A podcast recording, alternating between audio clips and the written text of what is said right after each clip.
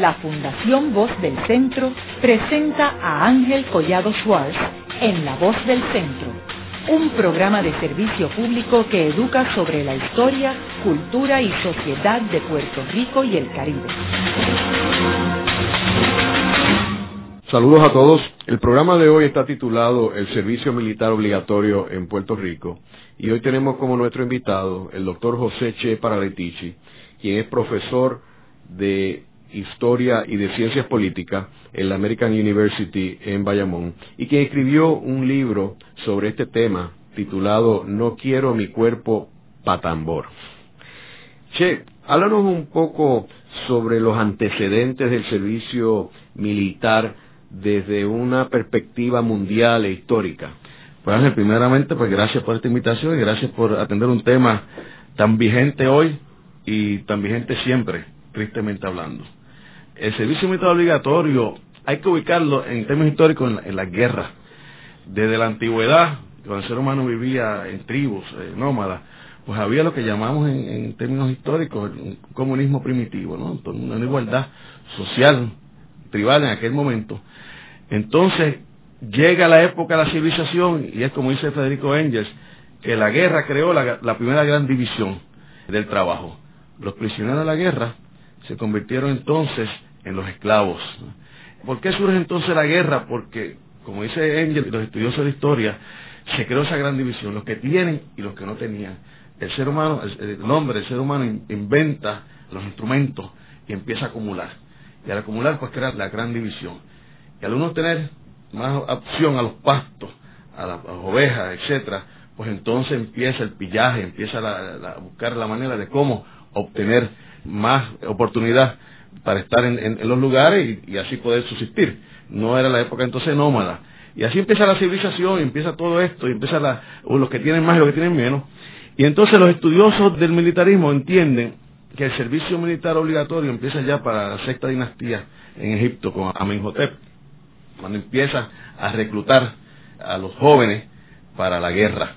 Es un tipo de ejército que dura muchísimos siglos, un ejército profesional.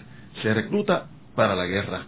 Así vemos como en toda la época antigua los persas, que fueron unos bárbaros también con el reclutamiento militar, eh, desde Darío el Grande hasta Jerjes, cuando estudiamos vemos gente tan abusiva, el propio Jerjes en una ocasión un padre de cinco, hijos le pide por favor déjame el sexto hijo aquí, yo necesito, yo estuve diciendo, necesito que alguien me ayude en, las labores de mi casa, ¿no? Y viene Jerjes para dar un escarmiento a él y a toda la sociedad le cercenen dos al hijo y le pasa a todas las tropas por medio del poblado para que sepan que cuando hay que reclutar a alguien es para el rey, ¿no? Que hay que reclutarlo. Vemos cómo el gran poder que tenían, ¿no? Estos reyes para dominar a los jóvenes para la guerra. Eh, Alejandro Magno fue otro también, Macedonia, Grecia antigua, la República Romana, y seguimos así hasta la época moderna, se siguió reclutando a los jóvenes. Yo entiendo, y es lo que hemos estudiado, que viene a ser la Revolución Francesa quien cambia el concepto de reclutamiento militar antiguo. Porque antes se peleaba por obligación al señor feudal o al rey o lo que fuese, ¿no? Que nos reclutaba. Pero entra la Revolución Francesa a reclutar por una cuestión patriótica, a decirle a la ciudadanía que había que tener conciencia patria y entonces empiezan a pelearse por la patria, ¿no? Y eso lo trae la Revolución Francesa y luego Napoleón. Precediéndola a eso, el concepto de Jacobo Rousseau, que ya años antes había dicho que todo ciudadano debería ser un soldado y que todo soldado debería ser un ciudadano. Inclusive, entraba entonces la responsabilidad del ciudadano, si tenía derecho a votar, también tenía derecho a cumplir con el deber ciudadano, a defender la patria. Y así entonces se va convirtiendo el ciudadano francés en un soldado porque tenía que defender la patria.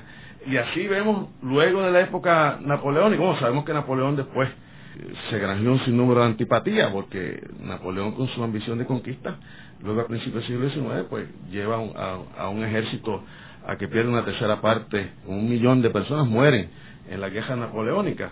Y ya entonces, pues el pueblo veía con gran antipatía el asunto de, reclutamiento militar. Entonces, eh, ya en 1815 había un gran grito de abajo el reclutamiento, abajo el reclutamiento, porque ya se veía las consecuencias de reclutamiento con una víctima al ciudadano. Ya no era defender la patria, ya era víctima de las ambiciones napoleónicas. A los pocos años de la época napoleónica, a las pocas décadas, los prusianos empiezan con un sistema de reclutamiento diferente. Empiezan a establecer que había que entrenar físicamente al soldado, al joven, para poder estar apto para la guerra. Y es así que empieza el concepto de entrenamiento militar previo al reclutamiento per se para entrar con uno como soldado. Es el, paso previo a ser uno, a declararse, a graduar a alguien como, como soldado, ponerlo de alguna manera. Y ese es más o menos el sistema que conocemos ahora de reclutamiento militar. Todos saben que pasa por un periodo de entrenamiento y después entonces que está apto para ir a cualquier misión o a la guerra. En términos de Puerto Rico, en Puerto Rico y la, y la América hispana, las milicias empezaron tan temprano como en el siglo XVI no eran las tropas fijas, las únicas que estaban aquí, en los soldados, los soldados que venían de España, directamente de España, empieza un tema de milicia, que es diferente al ejército permanente. Y eso es lo que tenemos que entender nosotros para entender el caso de Puerto Rico actual. Bajo España, en ningún momento, en España, tanto Puerto Rico como en Caribe, como en toda Hispanoamérica, en ningún momento se reclutó a un criollo, sea venezolano, colombiano, donde sea, puertorriqueño, se reclutó para ir a pelear guerras de España.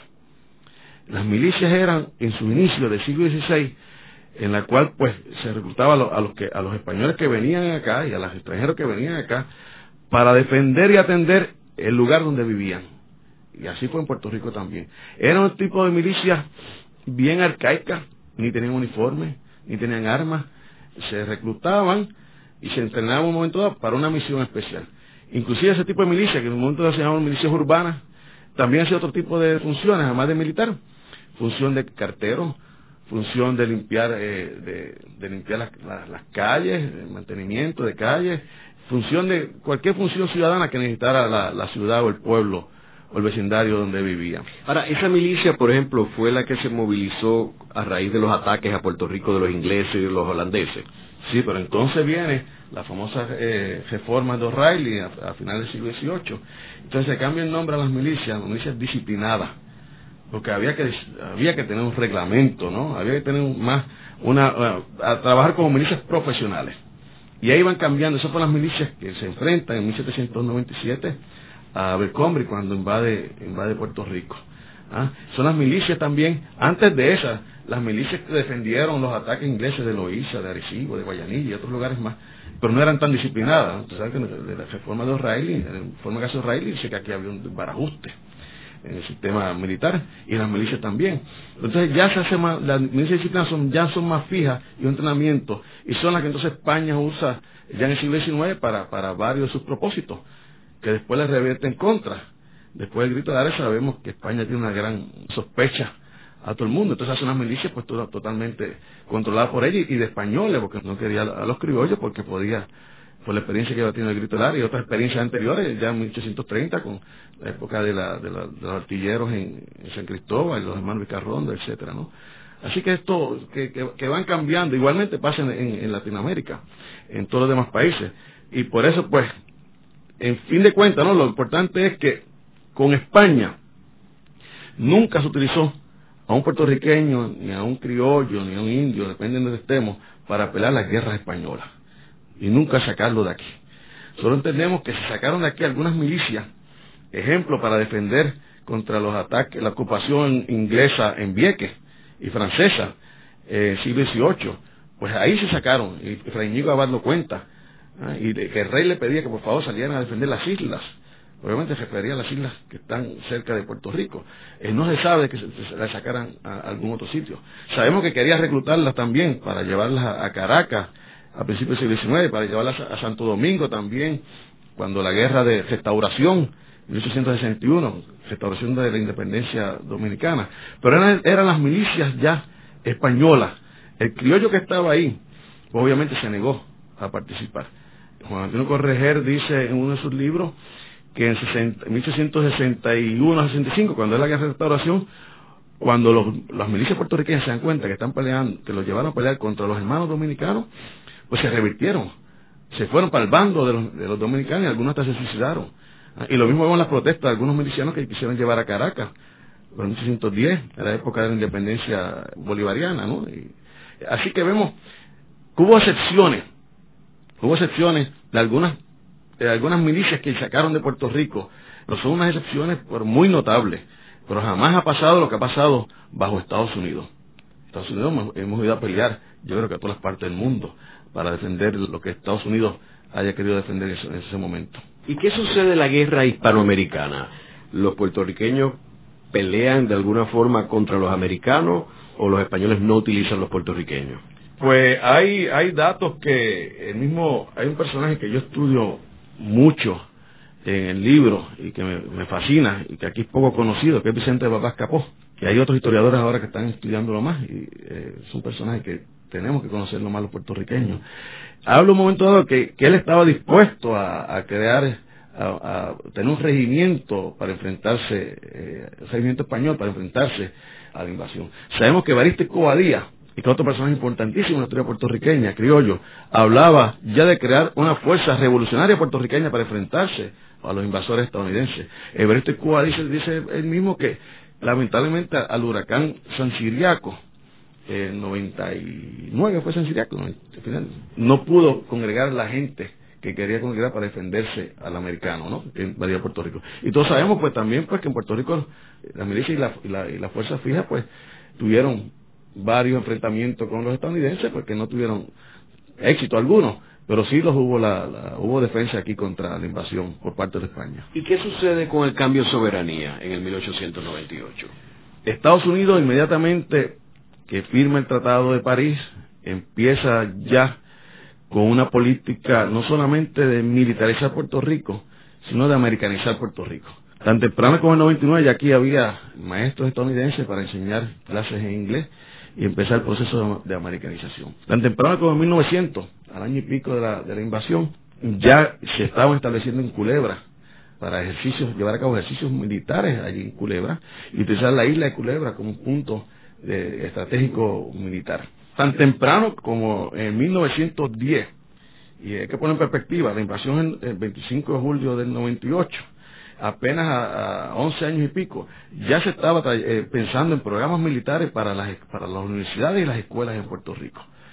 Eh, el Colegio de Mayagüez, y, se fundó en 1911, si no me equivoco, la Universidad de Puerto Rico se había fundado ya en el 3, eh, estaban empezando los administradores en Puerto Rico a cómo llevar a cabo programas militares en, la universidad.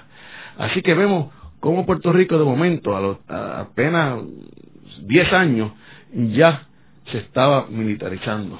Y si yo traigo la, lista aquí de lo que pasó después de la Primera Guerra Mundial, de cómo empezaron a, militarizarse todo el país en bases y campamentos militares, van eh, eh, es sumamente espeluznante, hasta el punto que en un momento dado 13% de las tierras puertorriqueñas estaban en manos, en manos militares. Fíjate que es curioso también que tú estás hablando de un periodo de 1910 donde todavía los residentes de Puerto Rico no eran ciudadanos norteamericanos. O sea que sin ser ciudadanos norteamericanos ya estaban pensando en militarizarlo, como tú estás diciendo, ¿no? Sin ser ciudadanos, sin ser ciudadanos americanos, eran ciudadanos de Puerto Rico, sino la ley fuera, que es una ciudadanía que todavía está en discusión, porque no tenían derecho a salir. Para salir tenían que pedirle permiso al Departamento de Guerra de Estados Unidos. Así que no teníamos, teníamos mucho derecho eh, como ciudadanos puertorriqueños, pero sí muy importante para este trabajo porque cuando se impone el servicio militar obligatorio en Puerto Rico, que se impone para mayo de 1917, días antes, el 3 de marzo, en marzo se había, se había ya impuesto a los puertorriqueños la famosa y conocida ley Jones, ¿no? Este, y la ley Jones le daba la alternativa a los puertorriqueños un año a escoger entre, entre quedarse siendo ciudadanos de Puerto Rico o ser entonces ciudadanos de Estados Unidos. Entonces, pues, si la ley claramente decía, la ley de, del servicio militar obligatorio, claramente decía que era para aplicarle únicamente a los ciudadanos estadounidenses. Entonces, si yo como puertorriqueño decidía ser ciudadano de Puerto Rico, ¿me aplicaría o no me aplicaría la ley? Lo mismo, podría, lo mismo se pensaba y se analizaba con el caso de Hawái, con el caso de Filipinas, con el caso de la, zona del canal. Este, ¿Aplicaba o no aplicaba la ley de servicio militar obligatorio? Pues públicamente, en términos abiertos, sí le aplicó la ley a todos ellos. Ahí es que viene la gran lucha de Vicente Babás Capó contra la ciudadanía y el servicio militar obligatorio. Y creo que es muy interesante. Yo encuentro unos documentos, tristemente lo encuentro después, en los años 90, eh, cuando, eh, investigaban en, los archivos, en el Archivo Nacional de Washington, eh, el famoso NARA, National Archives Record Administration, documento de, Newton D. Baker, que era el secretario de guerra, de cargo de esto, era abogado, que claramente decía que los puertorriqueños, a los puertorriqueños no le aplicaban, a los puertorriqueños ciudadanos de Puerto Rico, no le aplicaba la ley, porque la propia ley Jones establecía que uno tenía la opción para escoger entre una ciudadanía o la otra. Por lo tanto, si la ley Jones establecía que, si la, la ley obligatoria establecía que era únicamente para los ciudadanos de Estados Unidos, pues entonces no le aplicaba. Pero eso, eso se pasó. Eso se quedó en un análisis legal del secretario de, guerra, análisis legal de los abogados allá, y no quisieron presentarle la verdad a los puertorriqueños. Y una vez más, engañaron al pueblo puertorriqueño y reclutaron a miles de puertorriqueños ah, que podían, pudieron haber eh, optado por, por la ciudad puertorriqueña para no, para evitar el servicio militar obligatorio.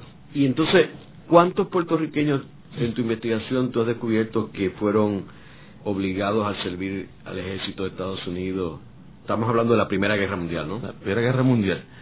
Pues mira, las estadísticas son, en Primera Guerra Mundial, fueron reclutados 18.020 puertorriqueños. Pero hay que recordar que la Guerra Mundial empezó en el 14. Estados Unidos entra tardíamente a, la, a ella, entra en el 17 y ya en el 18 acabó. Entonces 18.000 puertorriqueños fueron reclutados a, la, guerra mundial. Oficialmente fueron 17.855, más unos que habían entrado voluntariamente antes, suman los 18.020.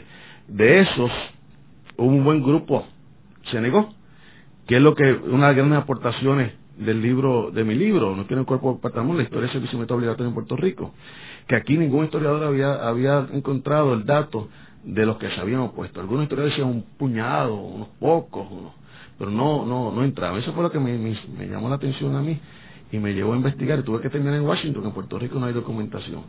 333, si no me equivoco, fueron arrestados. Y de esos 222 fueron encarcelados. De los encarcelamientos, pues en esa época se un tribunal, era un tribunal militar, contrario a la Segunda Guerra Mundial, que era un tribunal ya eh, judicial, ¿no? Civil. Y de esos 222, la inmensa mayoría fueron sentencias mínima de, semana, de día, de meses, con la excepción de algunos casos que, que fueron acusados por la ley de espionaje y fueron encarcelados en, Atlanta por un año. Los primeros puertorriqueños en ir a Atlanta a visitar la famosa cárcel de Atlanta, donde tantos puertorriqueños posteriormente fueron independentistas, fue por la aplicación de la ley de servicio militar obligatorio en Puerto Rico. Haremos una breve pausa, pero antes los invitamos a adquirir el libro Voces de la Cultura, con 25 entrevistas transmitidas en La Voz del Centro. Procúrelo en su librería favorita o en nuestro portal.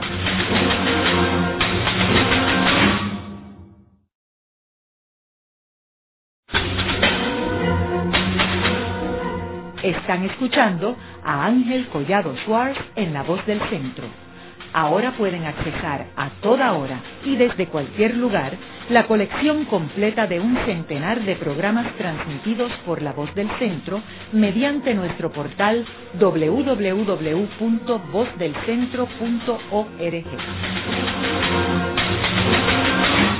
Continuamos con el programa de hoy titulado El Servicio Militar Obligatorio en Puerto Rico. Hoy con nuestro invitado, el doctor José Che Paralitici, quien es profesor de Historia y de Ciencias Políticas en la American University en Bayamón. Che, en el segmento anterior estábamos hablando sobre el reclutamiento de los boricuas al ejército norteamericano en la Primera Guerra Mundial. Mencionaste cuántos habían reclutado y cuántos se habían negado. ¿Tenemos idea cuántos murieron en la Primera Guerra Mundial? Es un trabajo bien importante. Yo pues estoy todavía analizando. Hay una hay una historiadora, Rosalinda Marrero, que acaba de hacer una tesis de maestría para el Centro de Estudios Avanzados de Puerto Rico del Caribe que rompe todo lo que habíamos nosotros eh, escrito. Nosotros, pues, según los datos oficiales, yo había encontrado que una o tres personas habían muerto en la guerra. Obviamente uno entiende porque, porque eran pocos, porque si nosotros puertorriqueños, pues el servicio militar obligatorio empieza en mayo de 1917, la ley, en lo que se pone en vigor la ley, que esto lleva un periodo de inscripción militar. después otro periodo de examen físico, otro periodo de reclutamiento. Los puertorriqueños, pues se les vino eh, a llamar para, para reclutamiento ya en el 18, a final del 17, principio del 18. Y la guerra terminó, eh, el armisticio fue el 11 de noviembre del 18. Así que duró menos, menos de un año el periodo que estuvo el puertorriqueño reclutado. Eh, pues uno entendía que los datos oficiales eran, eran muy correctos porque se, se pensó el puertorriqueño en quedarse aquí, en Puerto Rico, y defender el área del Caribe, especialmente el canal, el canal de Panamá. O sea que no fueron al, campo de batalla allá en Europa. Por consiguiente, a excepción de los, de los estadounidenses. Pero Josalinda Marrero ha hecho un estudio y ha encontrado, ha hecho estudios físicos también eh, por cementerios y, y, unas placas que ha encontrado de, reconocimiento que han hecho los caídos, unos 50, pues, 50 nombres. A mí eso me ha sorprendido de una manera increíble, ¿no? 50 ya en tan poco tiempo, 50 puertorriqueños muertos en la Primera Guerra Mundial. Hay que, yo insto a la, a la, historiadora Marrero que siga investigando cómo murieron, dónde estaban. Pero sí ha encontrado muchas de las tumbas aquí en Puerto Rico. Así que el, dato oficial de que era una sola persona que había muerto, pues obviamente lo derrumba eh, el estudio de esta historiadora nuestra que lo da, que lo da a conocer. ¿Y qué sucede entre la Primera Guerra Mundial y la Segunda Guerra Mundial? ¿Siguen reclutando a boricuas? ¿Lo llevan a campos de adiestramiento en Estados Unidos? ¿Qué sucede? Es importante saber que Estados Unidos establecía, imponía el, servicio militar obligatorio únicamente en época de guerra. Se acababa la guerra, se acababa el servicio militar obligatorio. Seguía entonces con, los voluntarios. Por lo tanto, terminó la guerra civil, se acabó, se acabó el reclutamiento. Vino la Primera Guerra Mundial, empezó una, una, una nueva ley. Se acabó el 18. Entonces, este periodo, y ahí se da cuenta las intenciones belicistas que tenía Estados Unidos, pues del 20 y pico hasta el 39, uno ve que Estados Unidos estuvo todo el tiempo trabajando con ese andamiaje de una nueva ley militar. Eh, entonces, viene y por primera vez hace algo Estados Unidos entra en la guerra, en la Segunda Guerra Mundial, entra en diciembre, declara, eh, el, ataque Pearl Harbor fue en diciembre del 41. Eh, después del ataque Pearl Harbor, entonces declara la guerra a, Japón y entra en la Segunda Guerra Mundial. Así que la Segunda Guerra Mundial empezó en el 39 y Estados Unidos entra ya para Mundial en el 42. ¿Qué pasó? No, este, no estaba en guerra. Sin embargo, la ley de servicio militar obligatorio empieza en 1940 en Estados Unidos. ¿Qué hace Estados Unidos? no fuimos una ley de servicio militar obligatorio, que fue una ley de, entrenamiento militar obligatorio. Entonces, por primera vez en la historia de Estados Unidos, es que se impone el servicio militar obligatorio en época de, paz, entre comillas, porque Estados Unidos todavía no había declarado la guerra, todavía no estaba, no estaba en guerra. Y ese, por lo tanto, ese servicio militar obligatorio está desde, 1940 hasta el final de la, hasta el 45, cuando termina, cuando termina la guerra. Ahí es que entonces Estados Unidos se da cuenta, por, las conclusiones de la guerra, que tenía que cambiar la ley, la ley de servicio militar obligatorio. Entonces empieza una nueva ley en la Guerra Fría, desde el 48 hasta la época de Vietnam. Termina el 73 el ejecutamiento militar y en el 75 ya termina toda la inscripción militar. Una pregunta antes de entrar en este periodo.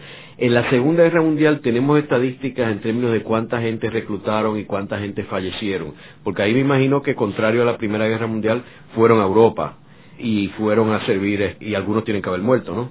Sí, algunos con un plural bien grande. Se ejecutaron 65.034 puertorriqueños para la Segunda Guerra Mundial. Ahí incluye también los voluntarios. Murieron 348 puertorriqueños en la Segunda Guerra Mundial y en baja total fueron 2.316 en esta guerra. Así que vemos ya un cambio, un cambio drástico en la participación de puertorriqueña en esta guerra. Y también cambio drástico entra, entra en la oposición. A mí me interesa mucho la oposición al, servicio militar obligatorio. Una oposición que la ha habido siempre históricamente, tanto en Estados Unidos como, como en el mundo entero ha habido oposición. Inclusive para la época española aquí hubo oposición y cuando digo oposición, digo gente que se va de, de, reclutamiento de las milicias o, reclutamiento de las Fuerzas Armadas, como de sectores, etcétera. Todo ese tipo de oposición, ¿no? En la Primera Guerra Mundial hubo una oposición que ya he mencionado, que, conllevó a, doscientos y pico personas que fueron a la cárcel. En la Segunda Guerra Mundial ya la oposición fue más planificada, más estudiada, más politizada. En la Primera Guerra Mundial pues fue gente que, que no quiso ir a trabajar por alguna razón, algunos por conciencia política independentista, otros por, por situaciones económicas que evadían el, llamamiento militar, pero ya en la Segunda Guerra Mundial entra, entra en, en función el Partido Nacionalista. Y es importante que los puertorriqueños sepan y recuerden que Estados Unidos militarizó el gobierno de Puerto Rico, especialmente en los años 30, la época que ya el Campo y el Partido Nacionalista habían cambiado su estilo de política a uno menos ateneísta y más radical. En los años 30, 34, si no me equivoco, de momento Estados Unidos envía a Puerto Rico al gobernador Blanton Wichik, militar con experiencia que venía de Centroamérica, envía al jefe de la policía, Francis Riggs, envía a Robert Cooper, el juez, y envía también al famoso Cecil Snyder, el fiscal. Digo famoso Cecil Snyder porque es el que va a empezar a arrestar al independentismo que se opone al imperialismo norteamericano aquí se opone y se opone a la Segunda Guerra Mundial a la ley de servicio militar obligatorio. Y es curioso también que Pedro Albizu Campo estuvo en el ejército de Estados Unidos sí. y estuvo en Europa, correcto.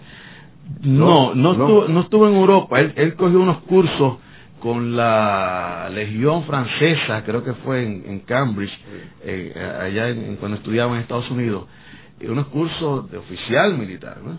Entonces, pues era, era estudiante en, en, en Harvard, estudiante de Derecho, y él, él ingresa al, al ROTC, Joseph Officer Training Corps, un programa de entrenamiento oficiales en las universidades, y entonces, pues ahí, ahí él pide, él pide que lo ingresen a, que quiere participar en todo este asunto. Lo envían a Puerto Rico. Y es curioso porque parte de las razones para enviarlo a Puerto Rico es porque allá en Estados Unidos no había, no sabían dónde ubicarlo a él, porque Alviso era mulato. Entonces, no sé si la gente lo sabe, pero tanto en la Primera Guerra Mundial como en la Segunda Guerra Mundial había segregación racial. Los, blancos entrenaban en un lugar y los negros entrenaban, entrenaban en otro lugar. Entonces, pues, viene el viso a Puerto Rico, se va para Ponce, y aquí, pues, pues también hay especie cierto discrimen contra él y entra a, a, lo que llaman los home guards, una guardia, era el tipo de, de guardia nacional, más o menos como la conocemos ahora, que era para entrenar a ciudadanos que iban a ser reclutados al ejército. Y así el viso participa en ese periodo de la Primera Guerra Mundial aquí como, como, como militar. Muchos dicen que fue parte de la estrategia de él de, de, entrenarse y tener más conocimiento y, y, en asuntos militares, como fue el caso de Jamón Medina Ramírez, un nacionalista eh, que también estuvo activo como militar. Pero los otros líderes políticos, ¿alguno de ellos estuvo en el ejército norteamericano?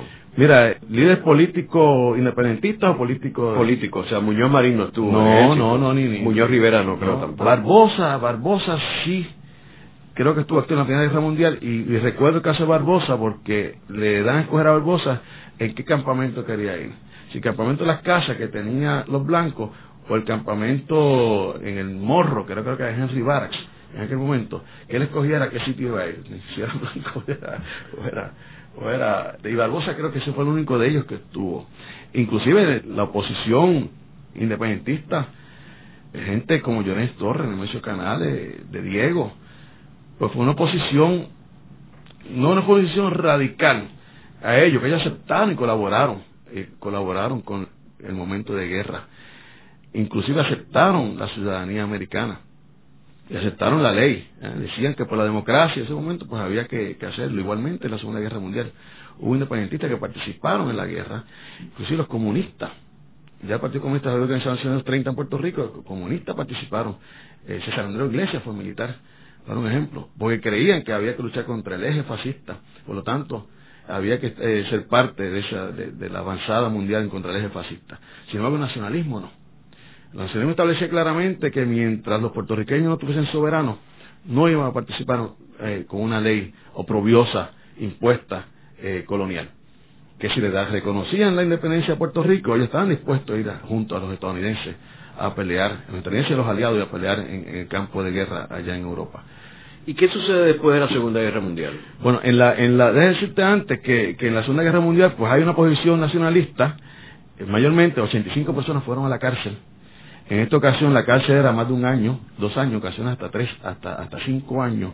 Hubo nacionalistas que fueron encarcelados en dos ocasiones.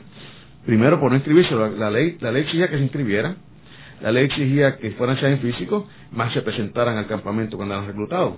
Por lo tanto, si no se inscribían, te arrestaban y te metían preso. y fueron a Tallahassee. Fueron los nacionalistas que se negaron al servicio militar, los primeros en ocupar la, recién inaugurada cárcel de Tallahassee en 1941, 40 y 41. Así que fueron 85 personas presas con alta sentencia y alta, alta también eh, fianza. Luego de la Segunda Guerra Mundial, como había dicho anteriormente, se impone el servicio militar obligatorio en época de paz, durante la Guerra Fría, que estuvo vigente, como había, como había dicho, del 48 hasta el 75. El nacionalismo en el 50 cambia la estrategia de cómo ponerse, pero de todas maneras, de 48 a 50 fueron, fueron seis nacionalistas jóvenes. Recuerden que la ley aplicaba a los jóvenes, de 18 años hasta, hasta 30 y pico años de edad. Fueron seis nacionalistas jóvenes por un año y por dos años a la cárcel, entre ellos Rafael Cáncer Miranda, Luis O'Neill, un yerno de Albizu Campo, Rafael Trilla, un nacionalista que después se fue a vivir a Cuba y murió en Cuba. Así que entonces, pues, decidieron los nacionalistas, luego de 50, que ya la estrategia había que cambiarla. Gestar al sistema dentro del sistema para llenar las cárceles no era no era provechoso. Así que por lo menos prefería entonces evadir el servicio el servicio militar. Escaparse el perseguido. Por eso vemos que solamente lo que he encontrado hasta ahora eh, un después de que se fue de ese grupo que tuvieron preso hasta 50 un solo nacionalista un joven universitario Gabriel Parrilla Fontanés fue fue encarcelado. Y fue encarcelado por ocho años en prisión ocho años porque él hizo resistencia al, arresto del FBI, resistencia a tiro, así que varios varios cargos, tuvo ocho años, en realidad eran 16 años de, sentencia y se la bajaron a ocho porque la mitad fue en sentencia suspendida. Entonces, vemos cómo llega, cómo el nacionalismo, la gente recuerda que en la época de la revolución eh, nacionalista, los años 50, la época de, del ataque a Casa Blair en 50 en Estados Unidos, el ataque, al Congreso en 54 por los nacionalistas, la época de la ley de la mordaza eh, en Puerto Rico también, además de Estados Unidos. O sea que el nacionalismo, son miles de nacionalistas arrestados, nacionalistas de independentismo, y son creo que doscientos y pico nacionalistas encarcelados con altas, altas sentencias carcelarias. Eh, muchas sentencias de perpetuo que después le bajaron, le conmutaron la pena a, a, a muchos de ellos, pero tuvieron presos hasta 79, que fue cuando, se, cuando el presidente Carter indulta a Rafael Cáncer Miranda, a Lebrón, a Collazo, etcétera. Así que el nacionalismo estuvo mucho tiempo, mucho tiempo en, encarcelado y, y, decide entonces, eh, como dije, llevar otro tipo de, otro tipo de, de, lucha que le sirva a la vez al nuevo independentismo. Digo nuevo independentismo, aquel independentismo que se está forjando luego el nacionalismo, de la debilidad nacionalista por las grandes consecuencias de tres décadas 30, 40 y 50 en lucha. Y ahí entra entonces la, Federación Universitaria por Independencia, en el 56 que se funda, el Movimiento por Independencia que se funda en el, en el, 59, y las organizaciones clandestinas que surgen en el 60, y se enfrentan a la ley del servicio militar obligatorio en época de guerra, esa ley que, fue, que había sido firmada en el 48. Y son cientos los arrestados. Yo estoy investigando ahora mismo este caso y son cientos los arrestados Muchos de ellos van a la cárcel por un tiempo en lo que salen, por lo que pagan la fianza. Pero solamente, como tú conoces, solamente hay un caso, que es el de Edwin Feliciano Grafals, que sale culpable. En su primer vista, pues, es sentenciado un año de cárcel. Después hay una apelación y el juez Irán Cancio, famoso juez Irán Cancio, pues, le da una sentencia, creo que de una hora de cárcel, que la cumple en el mismo, el mismo tribunal federal. Fue una victoria del nuevo independentismo, de la nueva lucha independentista en Puerto Rico, de enfrentarse a, no solamente al servicio militar obligatorio, en esa época de 60 y 70, sino a los programas del ROTC en la universidad, la militarización en las universidades, y además enfrentarse a la lucha antimilitar en Puerto Rico la lucha colonial en Puerto Rico. Un activismo muy fuerte, muy fuerte que llevó al éxito del independentismo a que no fuesen tanto tantos encarcelados. ¿Y qué sucede en la guerra de Corea? En la guerra de Corea, es como dije anteriormente, pues el nacionalismo decide no, no enfrentarse. ¿Cuántos reclutan? Ah, bueno, ah, bueno, bueno, bueno. En la guerra de Corea reclutan 43.434 puertorriqueños. Recuerden que la guerra de Corea no fue tan prolongada como la, como, la de Vietnam ni como la Segunda Guerra Mundial. Sin embargo, la guerra de Corea es uno de los escenarios más tristes que tenemos en la historia puertorriqueña mueren, recuerden la famosa eh, regimiento de infantería, ¿no? Mueren 743 puertorriqueños. Las estadísticas dicen que hubo una baja una baja puertorriqueña por cada 660 habitantes en Puerto Rico. Contra Estados Unidos, que una baja de, de estadounidenses por cada 1.125 estadounidenses. Luego de una breve pausa, regresamos con Ángel Collado Schwartz en La Voz del Centro.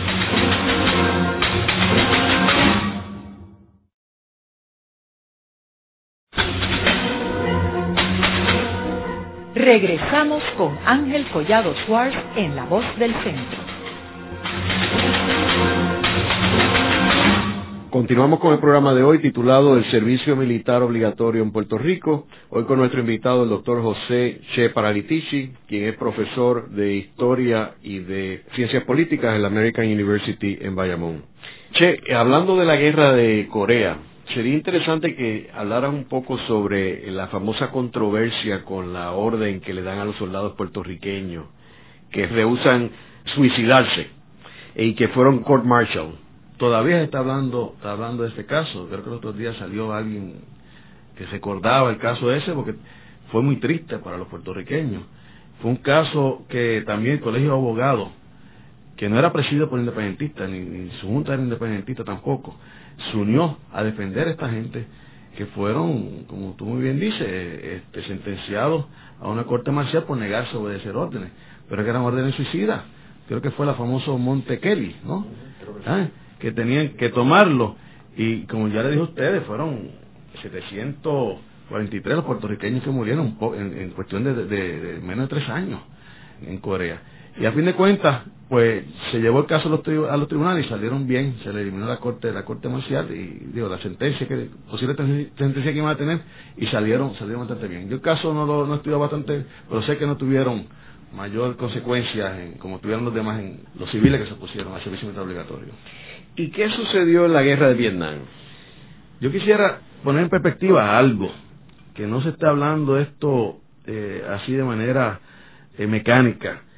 Puerto Rico con Estados Unidos, para entrar específicamente, a Estados Unidos, la gente tiene que tener mucha conciencia de que entró a gobernar en Puerto Rico eh, un, un, país belicista, un país joven que se funda a finales del siglo XVIII y que ya a finales del siglo XIX tenía visos de una gran potencia imperialista, que ya es una guerra mundial, pues ya todos sabemos el gran poder mundial que se, que, se convirtió en ser el, primero en el mundo. Estados Unidos ha participado en ocho guerras declaradas, Estados Unidos ha participado en más de 165 guerras no declaradas, Estados Unidos ha participado en más de 900 intervenciones y ocupaciones en el mundo entero, por lo tanto, vemos que estamos vinculados de manera directa a un país sumamente, como dije, belicoso, que por consiguiente nos ha llevado a los puertorriqueños a sufrir una política de reclutamiento militar que nos ha hecho víctimas de, de, de, todo, ese tipo de, situaciones. me estás preguntando de, Vietnam, ¿verdad? específicamente de Vietnam. Pues el servicio militar obligatorio en Vietnam estuvo activo hasta el 75, como he dicho anteriormente, y fueron reclutados 72.177 puertorriqueños. Claro está, ese Vietnam duró, duró más tiempo, entonces yo empecé a entrar poco a poco con unos asesores a principios de los 60 y después entonces 64 a 73 mayormente es que el gran, el gran, este, la guerra fuerte de participación de, de tropas estadounidenses. En Vietnam murieron 350 aproximadamente puertorriqueños más de 1.300 bajas de puertorriqueños. Y sabemos todos, porque la gente de Vietnam todavía está viva, los gran problemas de gente que vino con problemas mentales del veterano de Vietnam, eh, se un cincuenta y pico por ciento de los que de los reciben, de los, de los veteranos de Vietnam reciben ayuda, de tratamiento por algún tipo de enfermedad, especialmente enfermedades mentales, desórdenes mentales de diferentes niveles, igualmente enfermos por la contaminación del napalm, la gente de naranja, los químicos de, foliadores que lanzó Estados Unidos sobre los bosques y la, zona rural de, Vietnam. Así que la gente de Vietnam, pues todavía está sufriendo eh, muchísimo. Todavía vemos como el veterano de Vietnam es el que sale los 11, los 11 de noviembre, el día del, veterano, los 30 de mayo, el día de recordación, esos días feriados eh, federales, reclamando que se considere que se más servicios todavía. Reclamando ahora que haya una nueva, un nuevo hospital de, veteranos, porque el que está no están satisfechos, el servicio que da eh, eh, es, el mejor. Así que las consecuencias de Vietnam, de puertorriqueños que participan en Vietnam, la vemos todavía eh, nosotros aquí en, Puerto Rico. Así que después de Vietnam, con el servicio militar obligatorio, entró un periodo en que no hubo servicio militar. Del 75 al 80 no hubo servicio militar. Había alegadamente paz, se había eliminado en el 75, así que se dejó de reclutar a la gente. Sin embargo, en el 80, con el presidente eh, Carter, era la época de la ocupación eh, soviética en Afganistán, y el presidente Carter activa eh, la ley militar. La activa por una manera diferente. Obliga al joven de entre 18 y 25 años de edad inscribirse en el ejército. Por ley tenía que inscribirse. Si no se inscribía, podía estar impuesto a una multa de hasta 100 mil dólares. No, lo subieron a 250 mil dólares y o 5 años, de 5 a 10 años de cárcel. Sin embargo, la oposición fue tenaz. Fue una posición muy diferente a la posición de Vietnam y la posición de la época de la Segunda Guerra Mundial. Fue una posición silente. Silente porque no se hizo oposición abierta ni pública. La oposición de dejadez, no voy a inscribirme. Eso llevó entonces a que los políticos, especialmente de derecha en Estados Unidos, como fue el senador Solomon, congresista Solomon, que enmendara la ley. Entonces, la famosa enmienda Solomon, una de sus enmiendas, que todo aquel joven que quisiera estudiar en la universidad, con alguna beca, con una beca Pell Grant, entonces, pues necesitaba inscribirse. Entonces, para buscar la manera de cómo atar al joven, aún así seguían, seguían las oposiciones, seguían hasta el punto de que en cuestión de 10 años eran más de 2 millones los que se pusieron. Oposición silente. Entonces viene la famosa mina Sormon, Strom Sormon, ese senador también, que dice, no, todo aquel que necesite un empleo federal tiene que también inscribirse en el ejército. Y así seguía la oposición, entonces empiezan las legislaturas estatales a imponer también todo aquel que quiera un empleo, una ayuda estatal, tiene que, inscribirse en el ejército. Y la situación ha seguido. Porque inclusive hay, hay estados como el de California que exige que todo aquel joven que, necesite, que quiera una licencia de conducir tiene que presentar su inscripción militar. Vemos cómo ante la realidad de una apatía a ingresar al ejército ha habido un tipo de oposición eh, silente en todo esto. Claro está, eh, oposición abierta, grupos pacifistas, grupos antimilitaristas, etcétera, que se están oponiendo. Me vas a decir, me vas a preguntar, y me adelanto, pero de esos dos millones y pico que se han opuesto, ¿hay algunos que han arrestado o encarcelado? ¿Eh? Yo digo que sí, pero muy poco. Y fue eh, hasta, hasta el 90, solamente 20 personas han sido arrestadas y procesadas judicialmente y esas 20 personas, los que las sentencias han sido eh, sentencias nominales, hasta la máxima dos años y medio de cárcel, pero apenas que han cumplido son algunos meses, porque le conmuta la pena y a otros entonces dan servicio comunitario. Luego de la pausa, continuamos con Ángel Collado Schwartz en La Voz del Centro.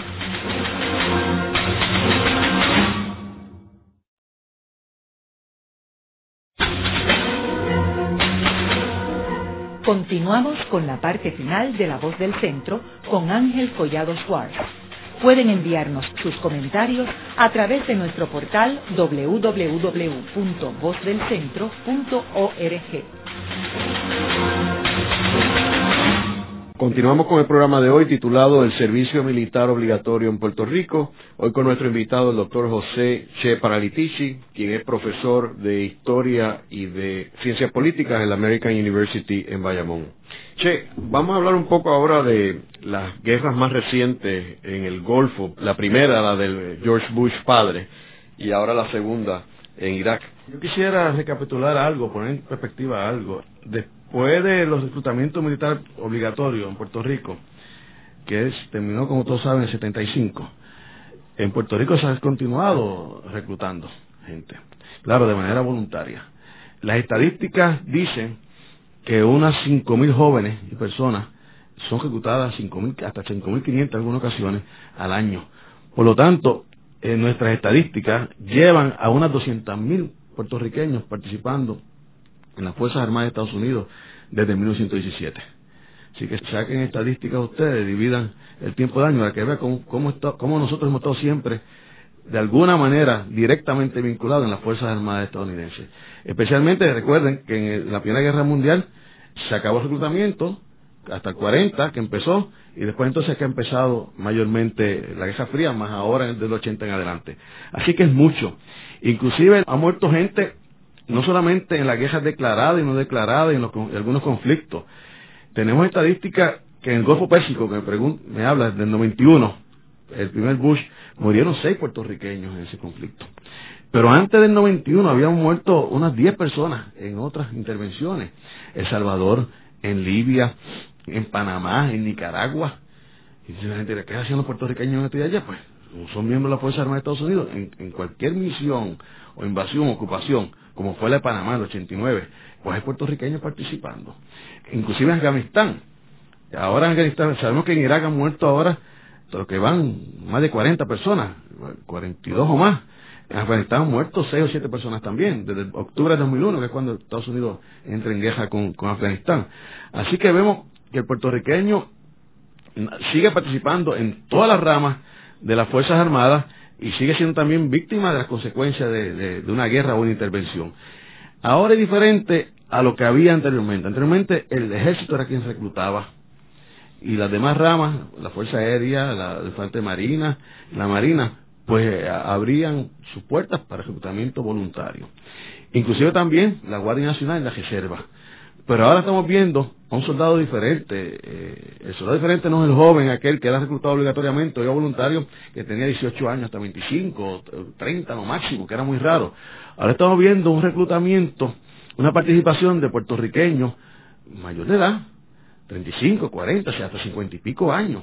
Porque son gente que por situaciones económicas ha ingresado a la Guardia Nacional y a la Reserva de diferentes ramas de, las Fuerzas Armadas de Estados Unidos. Entonces, en Puerto Rico tenemos, entre Guardia Nacional y Reserva, casi 20.000 personas participando, que son, ahora mismo con conflicto en, la guerra de Irak, eh, eh, han participado de una manera directa, directa en, en sobre 1.500 puertorriqueños, ahora creo que quedan unos eh, 700 800 puertorriqueños, y siguen llevando, regresan muy lentamente y siguen llevando puertorriqueños a pelear en Irak. Así que vemos cómo ahora es el soldado de la Guardia Nacional de la Reserva, ese soldado mayor, el que está asistiendo a Irak. Ese soldado que inclusive no solamente es padre, inclusive hasta es abuelo en, algunos momentos. Y ese es el tipo de guerra que está llevando, eh, es el tipo de participación que está viendo, viendo ahora. Por eso vemos, cuando analizamos toda esta situación de reclutamiento militar, la gran preocupación que tiene Estados Unidos que tienen los, puertorriqueños militares para reclutar. También vemos cómo se pone sobre la mesa el posible reactivamiento del servicio militar obligatorio.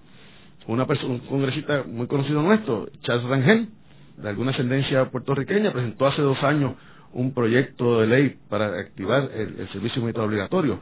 Con la idea, él decía, de que hubiese una equidad. Porque ¿quiénes están asistiendo ahora mismo a la guerra? ¿Mm? Como ha sido la mayor parte de la historia, ¿no? los pobres. ¿Quiénes son los que ingresan a la Guardia Nacional de Reserva? Pues aquel profesional o aquel trabajador puertorriqueño que un solo trabajo no le da. Entonces busca el famoso multiempleo. Entonces vemos personas pues que, que, creen que la Guardia Nacional, pues como dicen en vía, que es un billy, es fácil. ¿eh? Porque me voy dos fines de semana al mes, dos semanas en, verano y ya cumplo con entrenamiento, pero ahora la realidad es otra. Entonces, la, realidad es la guerra de Irak y la, guerra de Afganistán y la cantidad de muertes que están, están viniendo. Entonces, hay una gran preocupación en Estados Unidos porque el reclutamiento, las cuotas que se establecen ellos, ellos establecen unas cuotas anuales de reclutamiento por rama, por rama de las Fuerzas Armadas, algunas están en negativo y otras están a la par. Cuando en años anteriores estaban sobre la cuota. Entonces hay una campaña ahora impresionante tienen canales de televisión militar nada más, temas militares, tienen juegos cibernéticos para entretener a los muchachos, tienen una campaña de reclutamiento fuerte eh, en universidades, en escuelas, están reactivando programas militares en las escuelas, los reclutadores tienen una presión, una presión que ha llevado hasta tratamiento psiquiátrico y psicológico a ellos, le están obligando a trabajar 60 horas a la semana para reclutar y exigiendo unas cuotas a ellos, mientras la presión sigue y la situación de, Irak va a ser, como se decía en la época napoleónica, entre más y más reclutes, más y más oposición va a haber. Porque la gente cuando de manera voluntaria entiende que hay un sistema por defender la patria, una situación justa, pues entiende. Pero cuando tú te desesperas en el reclutamiento, ahí te revierte en contra, como pasó en Vietnam y como está pasando ahora. En el programa de hoy hemos discutido la historia del servicio militar obligatorio en Puerto Rico. Hemos discutido que el servicio militar obligatorio en Puerto Rico surge eh, luego del cambio de soberanía y la invasión norteamericana de 1898, ya que bajo los españoles no había servicio militar obligatorio. Vemos también que Estados Unidos tenía unos objetivos militares desde su inicio en términos de la relación con Puerto Rico. Era parte de una estrategia de conquistar a Puerto Rico como bastión militar. Y vemos también que los gobernadores de Puerto Rico, aunque según la ley fora que eran civiles, tenemos que recordar que eran prácticamente todos eran ex militares o ex almirantes. Así que era una cuestión de renuncia a la posición militar, pero este eres civil. Y también tenemos que recordar que los primeros cuatro décadas de la soberanía norteamericana en Puerto Rico, Puerto Rico era administrado por el Departamento de Guerra de los Estados Unidos. No es hasta después de la cuarta década que entra el Departamento del Interior. Y por último, recordar de que aunque los puertorriqueños son ciudadanos norteamericanos, hay un elemento muy importante que es que la persona que determina si Estados Unidos va a entrar a una guerra o no es el presidente de Estados Unidos, quien aprueba y quien único puede declarar una guerra es el Congreso de Estados Unidos. Y Puerto Rico ni vota por el presidente ni tiene un congresista. Y sin embargo, ellos deciden cuál es el futuro de las vidas de los jóvenes puertorriqueños. Esta ha sido una producción como servicio público de la Fundación Voz del Centro. Los invitamos a sintonizarnos la próxima semana a la misma hora. Y recuerden que pueden adquirir el libro Voces de la Cultura en su librería favorita o en nuestro portal